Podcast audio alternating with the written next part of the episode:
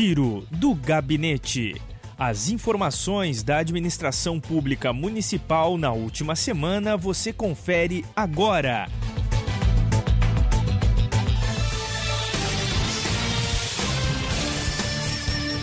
Olá, estamos começando mais uma edição do Giro do Gabinete, as informações do Executivo Municipal de Arroio Grande que você confere a partir de agora através das emissoras de rádio, também através do nosso canal disponível no Spotify e também as informações nas nossas redes sociais. O Giro do Gabinete tem o objetivo de atualizar a agenda do Executivo Municipal de Arroio Grande, trazendo todas as informações e a repercussão da agenda durante a semana. E a gente começa falando a respeito dos baixos volumes de chuva que foram registrados em Arroio Grande aí no decorrer dos últimos meses, né? No início dessa semana até estamos sendo brindados aí, né, com um volume mais significativo de chuva, mas as chuvas dos últimos meses, né, o baixo volume tem preocupado o setor produtivo e mobilizado as autoridades locais, sendo uma das pautas, né, que ganhou uma atenção especial aí nesse início de ano. Em reunião realizada no gabinete do prefeito na manhã da última segunda-feira, dia 10, envolvendo a Secretaria Municipal de Agricultura, Emater e representantes da Defesa Civil local, foi tomada a decisão então de decretar situação de emergência. Na reunião foram apresentados os dados levantados pela Emater, onde foram consultados produtores de toda extensão do município e órgãos ligados ao setor produtivo, como forma de levantar as informações necessárias para o monitoramento da situação. A cultura da soja, milho, bovinocultura leiteira e de corte, fruticultura e hortaliças são citadas no relatório como as principais afetadas nesse momento, além da falta de água para o consumo animal e humano, que afeta as comunidades do interior.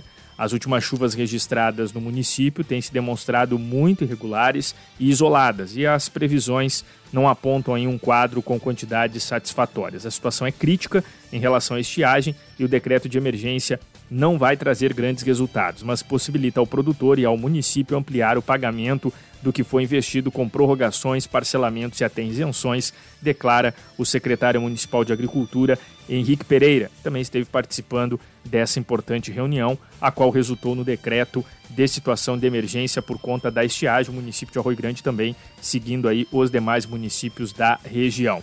E a Feira de Arte Verão 2022 está com nova data. O evento deve ocorrer no dia 29 de janeiro na Praça Getúlio Vargas, através aí de uma promoção da Secretaria Municipal de Cultura, com a seguinte programação: às 9 horas abertura, torneio vôlei na feira, às 11 horas música ao vivo com Julinho, às 14 horas, torneio vôlei na feira. 16 horas, o primeiro concurso de doces caseiros. 18 horas, primeiro concurso camiseta de bloco mais antiga da Liga é, da, dos Blocos né, de Arroio Grande. Às 17h30, apresentações artísticas com a Escola Mirim Aprendizes do Samba, Sidney Bretanha e Grupo e Cassiano e Banda. Também estarão participando com estandes a Academia Arroio Grandense de Letras e Artes, a Casa do Artesão, estandes Sabores do Axé, Artesanato do CAPS, Artesanato Geral e Espaço de Artes Plásticas, né? A Feira de Arte Verão 2022, através aí de uma promoção da Secretaria Municipal de Cultura. E na quarta-feira, dia 12, o prefeito Ivan Guevara reuniu-se com o secretário municipal de saúde, João Carlos Caldeiro Cacaio, com a subsecretária Bibiana Lisboa e com o secretário de administração, Rafael Furtado. A reunião serviu para alinhar as diretrizes no atendimento da população, tendo como meta principal a testagem, isolamento e o reforço das equipes de fiscalização e de acompanhamento dos positivados né, por Covid-19. Seguindo a orientação do Ministério da Saúde e da Terceira Coordenadoria Regional de Saúde, o município descentralizará o atendimento dos casos suspeitos de coronavírus, sempre no turno da tarde nas UBSs Leste, Sul e no Centro de Saúde Policlínica. Já na UBS Norte, os atendimentos serão efetuados das 11 ao meio-dia e das 16 às 17 horas. Após as 17 horas, inclusive nos finais de semana, o serviço de triagem ocorrerá no pronto atendimento com acesso à direita da entrada principal ao prédio, devidamente identificado.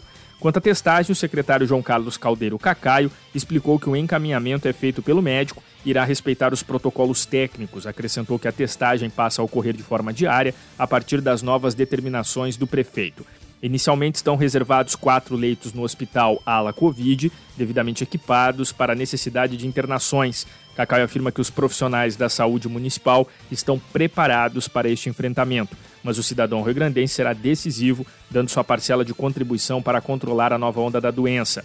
E também, né, na quarta-feira, foi informado, noticiado através das redes sociais com grande repercussão, que o prefeito Ivan Guevara, após manter contato com uma pessoa sintomática, positivou para a Covid-19 em teste realizado né, no decorrer da quarta-feira. O prefeito não apresenta sintomas e está cumprindo né, isolamento e nesse período né, esteve atendendo aí e mantendo as suas atividades, a sua agenda em home office. Né? O prefeito Ivan Guevara deve voltar aos atendimentos junto à Prefeitura Municipal de Arroio Grande ainda no decorrer desta semana. Concurso regional escolheu representante de Erval ao Miss Integração. Arroio Grande provavelmente indicará sua representante. A beleza da região sul gaúcha marcará presença no Miss Integração a ser realizado no início de fevereiro no balneário de Lago Mirim, no Uruguai. Dentro do calendário de eventos binacional Brasil-Uruguai, no sábado, dia 8, a escolha aconteceu em Erval, numa festa organizada pela secretária de Turismo Anita Hoffman, com participação de convidados e autoridades dos dois países vizinhos, e a representante ervalense é Betina Soares. Também estiveram presentes no evento, representando o Uruguai, Rafael Leites, presidente do Clube Fronteira, e a secretária Márcia Barreto, a prefeita da cidade de Charqueada, no Uruguai, Nívia Pelufo, e a jovem Aline, representando o deputado federal do Uruguai, William Cabageiro.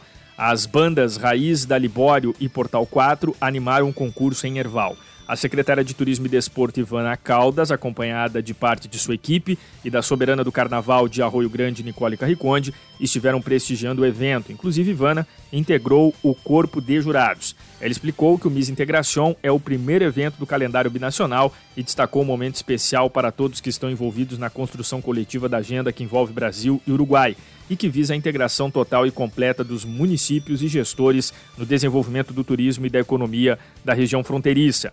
As representantes da região sul serão indicadas principalmente pelo período escasso de tempo até o concurso no Uruguai, ou através de concurso municipal. Outra preocupação dos gestores do lado brasileiro é em relação ao desenrolar da pandemia, que tem registrado aumento nos casos nas últimas semanas. Arroio Grande ainda não definiu se indica ou escolhe sua representante ao Miss Integração. Essas foram as informações e destaques do Giro do Gabinete, mais uma edição para você conferir a agenda do Executivo Municipal aqui de Arroio Grande. Tenham todos uma excelente semana e até a próxima!